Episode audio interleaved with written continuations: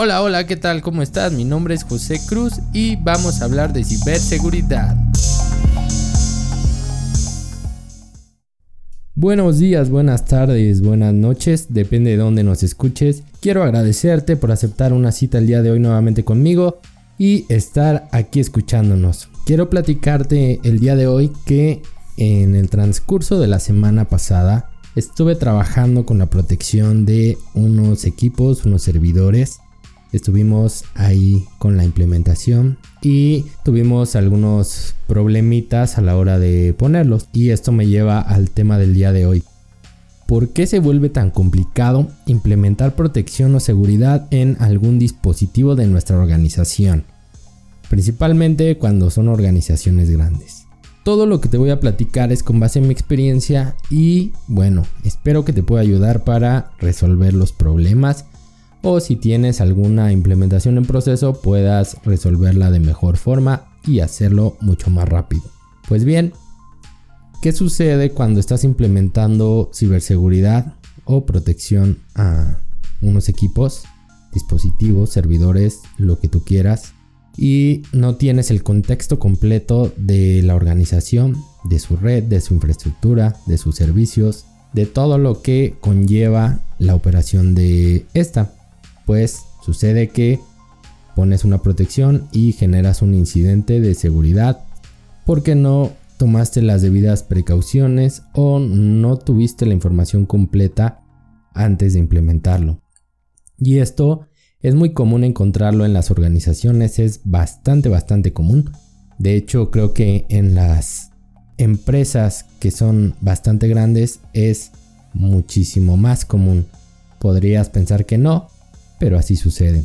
¿Y esto por qué? Porque el crecimiento de la misma organización genera que se pierda el control de sus activos, que sus inventarios empiecen a estar desactualizados, que las áreas estén muy separadas y no se comuniquen entre sí, lo que puede llevar a un distanciamiento entre cada área, llámese seguridad, infraestructura, redes, TI, eh, soporte, todas estas áreas que normalmente tienen las empresas.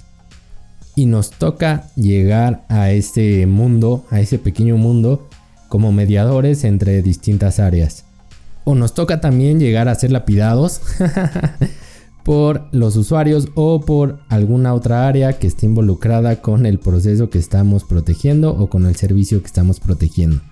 Y es muy normal, bastante normal, aunque no lo creas, las personas que trabajan en el área no me dejarán mentir. Siempre que estás implementando algún servicio, algún producto, algo diferente, surgen muchísimos problemas. Y lo que yo veo principalmente es que no tienen un inventario las empresas donde esté realmente plasmado el espectro completo de la organización. Me refiero a el número de activos completos, qué tan crítico es cada activo, y qué se necesita para que funcione también, qué servicios proporciona, cómo los proporciona y desde dónde. Esto es muy importante, es básico, pero muchas veces nos olvida.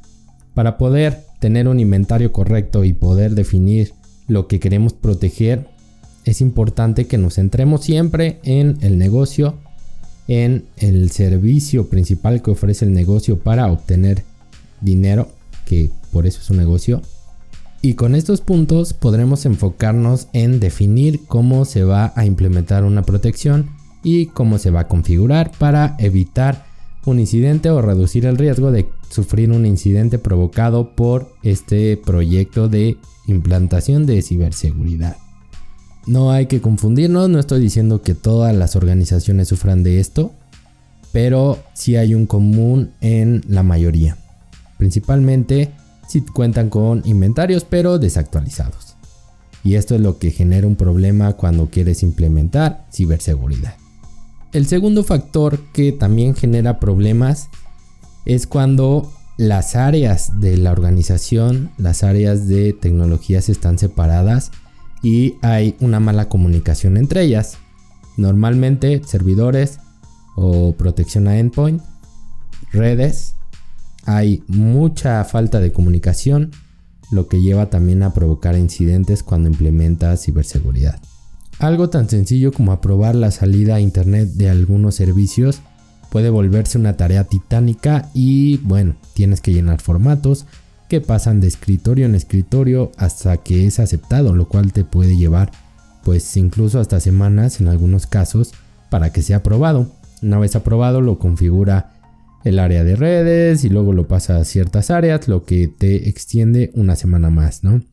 Esto puede alargar el proyecto bastante y complicarlo una vez que se tiene, ya que si ven, ahora tenemos otro factor que nos genera problemas y el cual tenemos que eh, mediar para poder obtener el mejor beneficio de ello y hacerlo de la mejor forma. Y así podríamos seguirnos toda la tarde, pero este día no será el caso. lo que yo te recomiendo es lo siguiente. Antes de comenzar con la implementación, con la instalación, con cualquier paso, define bien lo que vas a proteger. Eh, si es un servidor, define qué servicios tiene, qué controles tiene ya implementados, si hay o no hay. Define también qué servicios ofrece, qué puertos tiene abiertos debido a los servicios, qué software tiene instalado y con base en eso puedes saber o darte una idea de cómo está funcionando o qué es lo que está funcionando actualmente. La mayoría de las herramientas vienen con un modo de trabajo que se llama modo monitoreo, modo tap, modo escucha, como quieran llamarlo. Cada, cada fabricante, cada producto lo llama de forma diferente.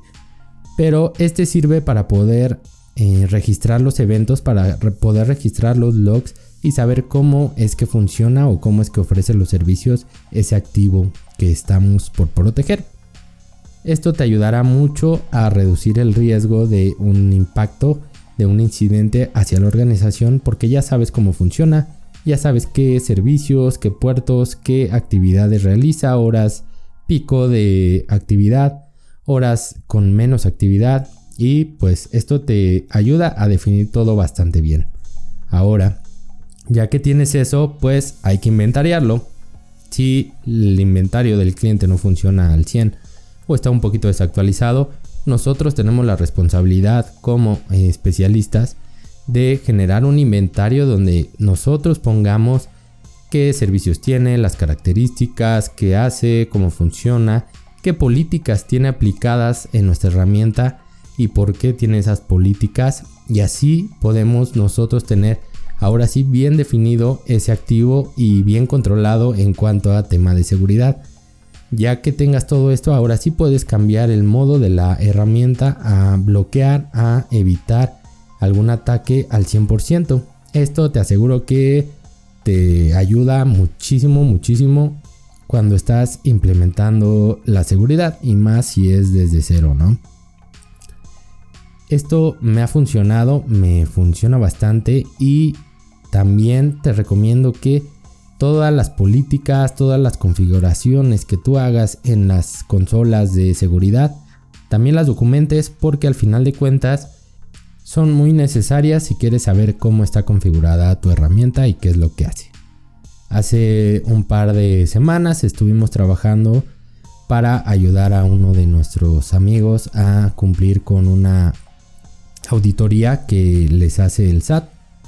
Y bueno, Incluso les pedía en esta auditoría, pedían las reglas documentadas de los firewalls de los equipos. Tuvimos que entregarlas, obviamente las teníamos documentadas, solo fue entregarlas. Ya que voy con esto, nunca sabes cuándo vas a ocuparlas, nunca sabes si vas a necesitarlas.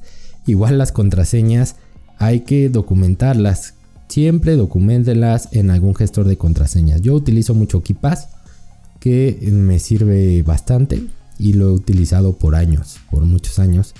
Y pues es un gestor que me gusta y que ya me acostumbré. Hay más, el que a ustedes les guste lo pueden usar, pero también es una forma de documentar todo lo que estamos haciendo.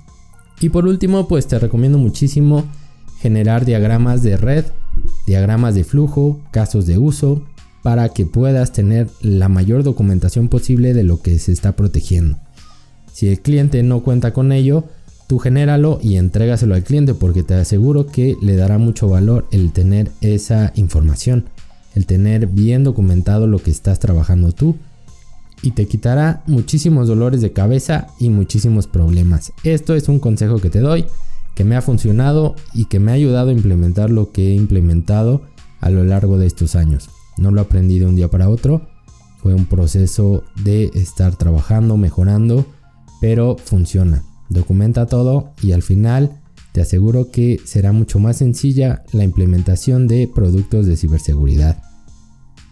Y bien, llegamos al final. Espero que esta información te ayude a poder mejorar el tema de implementaciones si estás en proceso de y si eres una persona a cargo del proyecto que te ayude a saber qué información es la que debes de tener para poder hacerlo de mejor forma.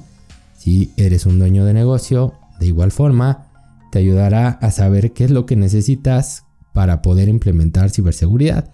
Lo básico, tu inventario es lo principal. Sin él no vas a poder implementar ciberseguridad de forma correcta. Tenemos una cita nuevamente la siguiente semana. Espero que no me falles. Y me voy, no sin antes recordarte que nos sigas en redes sociales. Nos encuentras como EasySecMX. Ahí podrás enterarte de todo lo que venimos trabajando para ti, para ayudarte a mejorar en temas de ciberseguridad.